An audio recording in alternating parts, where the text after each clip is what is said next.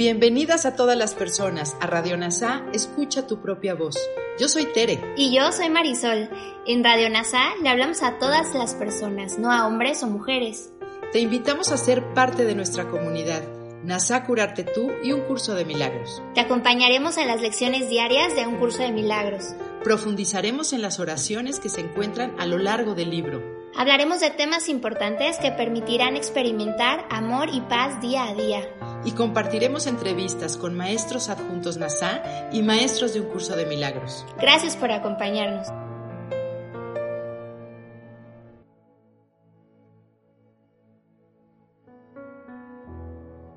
Lección 55 de un curso de milagros, donde repasaremos las lecciones 21, 22, 23, 24 y 25. Comenzamos. 21. Estoy decidido a ver las cosas de otra manera. Lo que ahora veo no son sino signos de enfermedad, desastre y muerte. Esto no puede ser lo que Dios creó para su Hijo bien amado el hecho en sí de que vea tales cosas demuestra que no entiendo a Dios. Por lo tanto, tampoco entiendo a su Hijo. Lo que veo me muestra que no sé quién soy, y estoy decidido a ver los testigos de la verdad en mí, en vez de aquellos que me muestran una ilusión de mí mismo. 22. Lo que veo es una forma de venganza el mundo que veo no es en modo alguno la representación de pensamientos amorosos. Es un cuadro en el que todo se ve atacado por todo. Es cualquier cosa menos un reflejo del amor de Dios y del de su Hijo. Son mis propios pensamientos de ataque los que dan lugar a este cuadro. Y mis pensamientos amorosos me librarán de esta percepción del mundo y me brindarán la paz que Dios dispuso que yo tuviese 23. Puedo escaparme de este mundo renunciando a los pensamientos de ataque. En esto, y solo en esto radica la salvación. Si no albergarse pensamientos de ataque, no podría haber un mundo de ataque. A medida que el perdón permita que el amor retorne a mi conciencia, veré un mundo de paz, seguridad y dicha. Y esto es lo que elijo ver en lugar de lo que ahora contemplo. 24. No percibo lo que más me conviene. ¿Cómo podría reconocer lo que más me conviene si no sé quién soy? Lo que creo que más me convendría no haría sino atarme aún más al mundo de las ilusiones. Y estoy dispuesto a seguir al guía que Dios me ha dado para descubrir qué es lo que más me conviene, reconociendo que no puedo percibirlo por mi cuenta. 25. No sé cuál es el propósito de nada. Para mí, el propósito de todas las cosas es probar que las ilusiones que abrigo con respecto a mí mismo son reales. Para eso es para lo que trato de usar a todo el mundo y todas las cosas. Para eso es para lo que creo que es el mundo. Por lo tanto, no reconozco su verdadero propósito. El propósito que le he asignado ha dado lugar a una imagen aterradora del mismo, y quiero que mi mente se vuelva receptiva al verdadero propósito del mundo, renunciando al que le he asignado, y descubrir la verdad acerca de él. Ahora continuaremos con la reflexión de Ken Wapney. 21. Estoy decidido a ver las cosas de otra manera. Ahora Jesús está apelando directamente al poder de elegir de nuestras mentes. Lo que ahora veo no son sino signos de enfermedad, desastre y muerte. En referencia a Helen me gustaría señalar las aliteraciones cuando aparecen. Nótense las 3D. Enfermedad, desastre y muerte. Una vez más es importante que percibamos la enfermedad, el desastre y la muerte por todas partes a nuestro alrededor y no el amor, y no la esperanza y la alegría, porque no hay ninguna. Ciertamente el mundo fue fabricado para no ser un lugar de amor, esperanza o alegría. Si no reconocemos esto, no tendremos motivación para cambiar de mentalidad. En nuestra arrogancia, creeremos que ya hemos cambiado porque hemos percibido luz en lugar de oscuridad. amor en lugar de odio, vida en lugar de muerte. Nosotros creemos lo que nuestros egos nos han programado para que creamos, y esa es la razón por la cual tenemos que cuestionar el valor de haber elegido al ego como nuestro maestro. Esto no puede ser lo que Dios creó para su Hijo bien amado. El hecho en sí de que vea tales cosas demuestra que no entiendo a Dios, por lo tanto, tampoco entiendo a su Hijo. Esto al menos es un buen paso inicial porque si pensamos que estamos mirando a un mundo de luz, paz y alegría, creeremos que entendemos a Dios y a Jesús, y desgraciadamente creeremos que entendemos su curso. Reconocer lo que vemos son signos de enfermedad, desastre y muerte es el comienzo de esa humildad que alcanza la sabiduría. Empezamos negando el sistema de pensamiento del ego de negación y gradualmente, paso a paso, eso nos lleva a entender que el espíritu y el ego son estados mutuamente excluyentes, como también lo son el amor y el odio, la vida y la muerte, la alegría y el dolor. Dar realidad a uno es negar el otro. Lo que veo me muestra que no sé quién soy. Estoy decidido a ver los testigos de la verdad en mí, en vez de aquellos que me muestran una ilusión de mí mismo. Una vez más, que hemos aprendido a distinguir entre forma y contenido, podemos invocar a nuestro nuevo Maestro para que nos ayude a ver verdaderamente la visión de Cristo que nos recuerda quiénes somos, juntos con nuestros hermanos, como el Hijo de uno de Dios. Lo que veo es una forma de venganza. El mundo que veo no es en modo alguno la representación de pensamientos amorosos. Es un cuadro en el que todo se ve atacado por todo. Este es el mismo punto que Jesús estaba estableciendo antes cuando decía que el mundo que vemos representa un ataque sobre todas las cosas y todas las personas. No hay excepciones.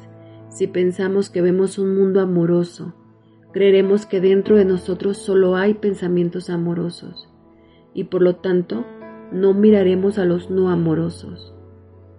Al no mirar los pensamientos no amorosos, permanecen enterrados en nuestras mentes y cualquier cosa que esté enterrada tiene el terrible hábito de encontrar su camino de salida, la dinámica de la proyección, y de atacar a todos los demás. Como no somos conscientes de que la fuente de nuestro ataque son los pensamientos no amorosos de nuestras mentes, no seremos conscientes de que nosotros somos los que los hemos hecho esto.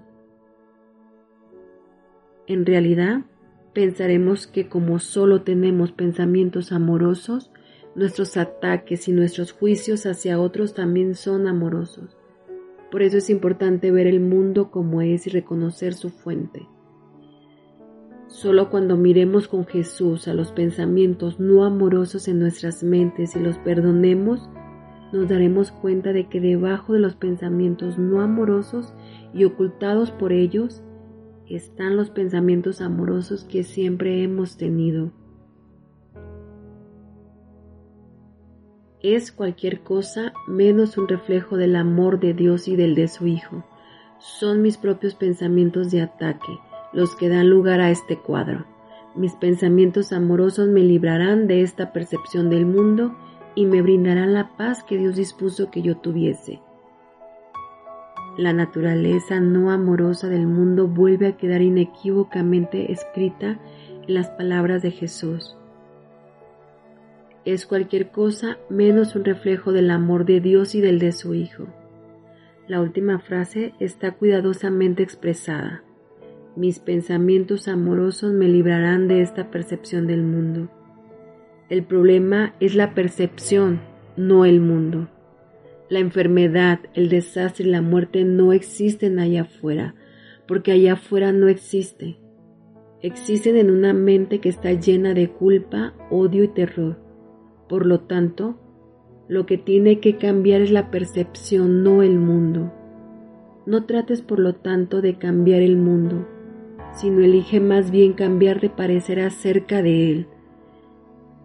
Nuestra percepción cambia cuando en primer lugar la traemos de vuelta en su forma proyectada a su fuente, en la mente.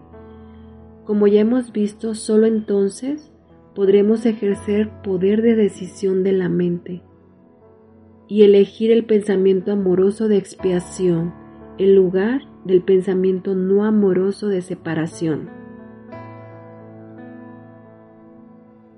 23. Puedo escaparme de este mundo renunciando a los pensamientos de ataque. En esto, y solo en esto radica la salvación. Si no albergarse pensamientos de ataque, no podría haber un mundo de ataque. A medida que el perdón permita que el amor retorne a mi conciencia, veré un mundo de paz, seguridad y dicha. Y esto es lo que elijo ver en lugar de lo que ahora contemplo. No se puede pedir una explicación más explícita de la salvación. No somos salvados del mundo ni de alguna sensación abstracta de pecado, sino de nuestros propios pensamientos. Para escapar de los horrores del mundo, las arremetidas y los dardos de la adversa fortuna de Hamlet, solo tenemos que mirar con Jesús nuestros horribles pensamientos, uniéndose a su amable risa ante el tonto sistema de pensamiento de ataque del ego. Observamos que sus pensamientos se disuelven lentamente en su propia nada, Mirando afuera, solo percibimos paz, seguridad y alegría, el mundo del perdón que ahora ha tomado forma.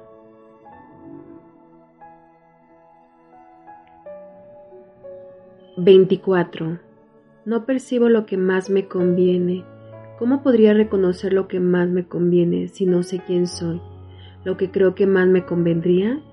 No haría sino atarme aún más al mundo de las ilusiones. Yo no sé quién soy, porque pienso que yo soy, poniendo el énfasis en el yo.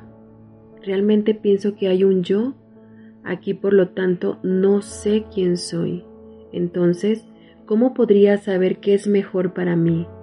Lo que pensamos que es mejor siempre es algún tipo de glorificación, gratificación o cualquier cosa que preserve nuestra identidad ilusoria como un yo individual.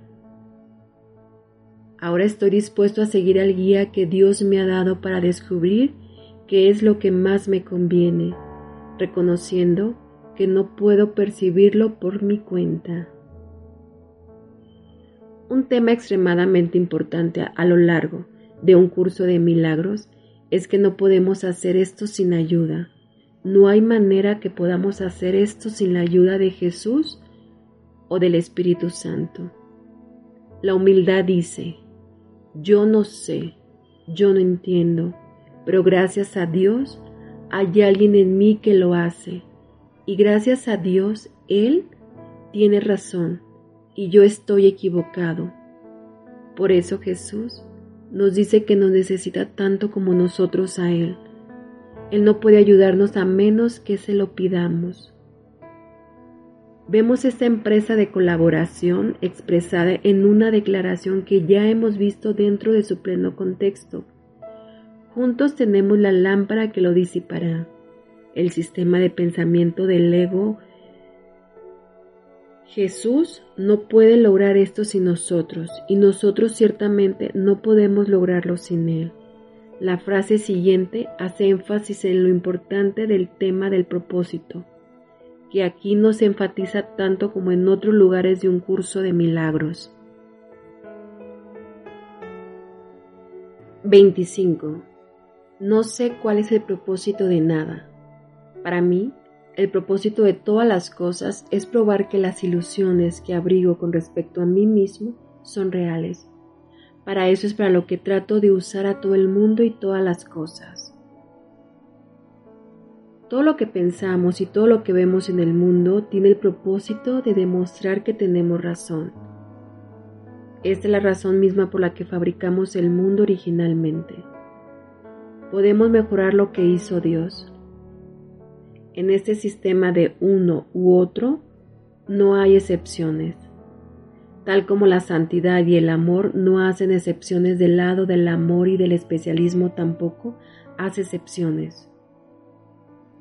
O bien amamos, o bien odiamos, o bien perdonamos, o bien atacamos, pero no hay nada entre medio.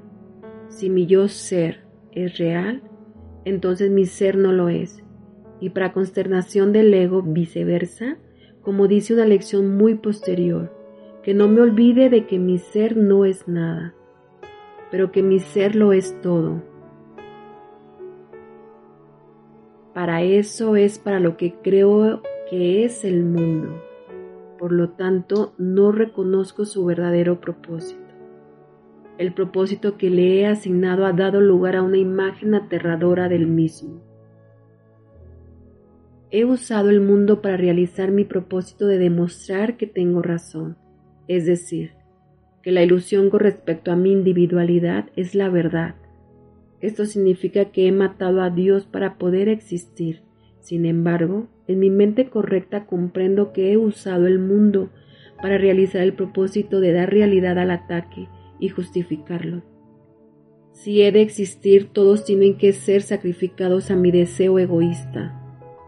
Si yo estoy tratando de hacértelo a ti, puesto que todos ahí fuera forman parte del sueño que yo he fabricado. Sé que tú estás tratando de hacerme lo mismo a mí. Esto produce inevitablemente un mundo de miedo, no de seguridad, porque nuestra culpa solo puede causar un mundo en el que percibimos castigo y muerte. Pero ahora alegremente elijo otra cosa. Quiero que mi mente se vuelva receptiva al verdadero propósito del mundo, renunciando al que le he asignado y descubrir la verdad acerca de Él. Aquí también queda claro que Jesús y un curso de milagros no pueden hacerlo por nosotros y solo pueden recordarnos que tenemos que retirar nuestras creencias con respecto al mundo. Necesitamos abrir nuestras mentes retirando el propósito que hemos dado al mundo.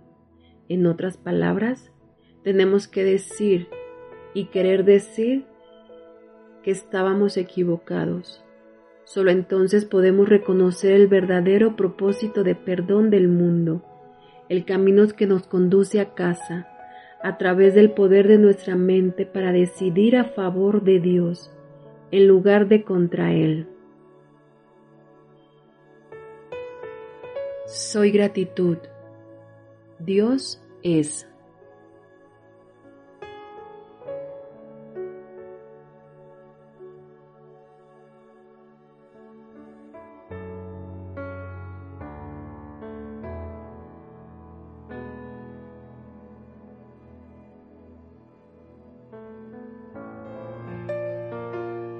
Gracias por unirte a Radio NASA. Escucha tu propia voz. Te esperamos en la siguiente transmisión. Búscanos en Instagram y Facebook como arroba NASA Curarte Tú. También encuéntranos en Telegram y YouTube. Suscríbete a este espacio y escucha, tu, propia voz.